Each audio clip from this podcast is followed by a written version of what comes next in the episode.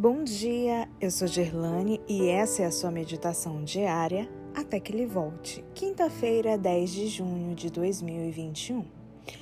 O alimento da mente. Verso de hoje, Filipenses 4:8. Por último, meus irmãos, encham a mente de vocês com tudo o que é bom e merece elogios. Em pleno século XXI, parece que o cérebro humano permanece como um desafio à ciência. Pesquisas revelam que ele é muito mais avançado do que o computador, apesar dos constantes, rápidos e surpreendentes avanços tecnológicos. Em 2014, pesquisadores japoneses e alemães fizeram experimentos que ajudam a ter uma noção da complexidade do cérebro.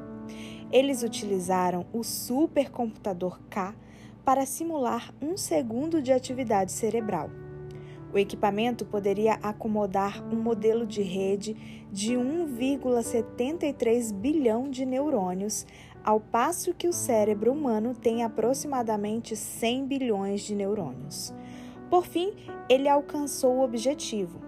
Mas, para simular um segundo de atividade cerebral, demorou 40 minutos.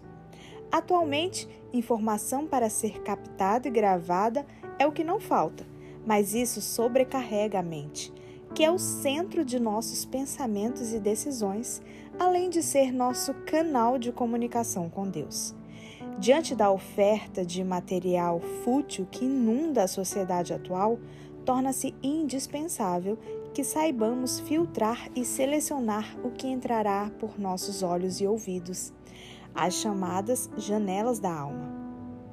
Ellen White afirmou os nervos do cérebro que se comunicam com todo o organismo são o único meio pelo qual o céu pode comunicar-se com o homem e afetar sua vida íntima. Por isso, esse canal precisa estar desobstruído, livre de material que prejudique o desenvolvimento do caráter que herdará a eternidade. Essa preocupação não é nova.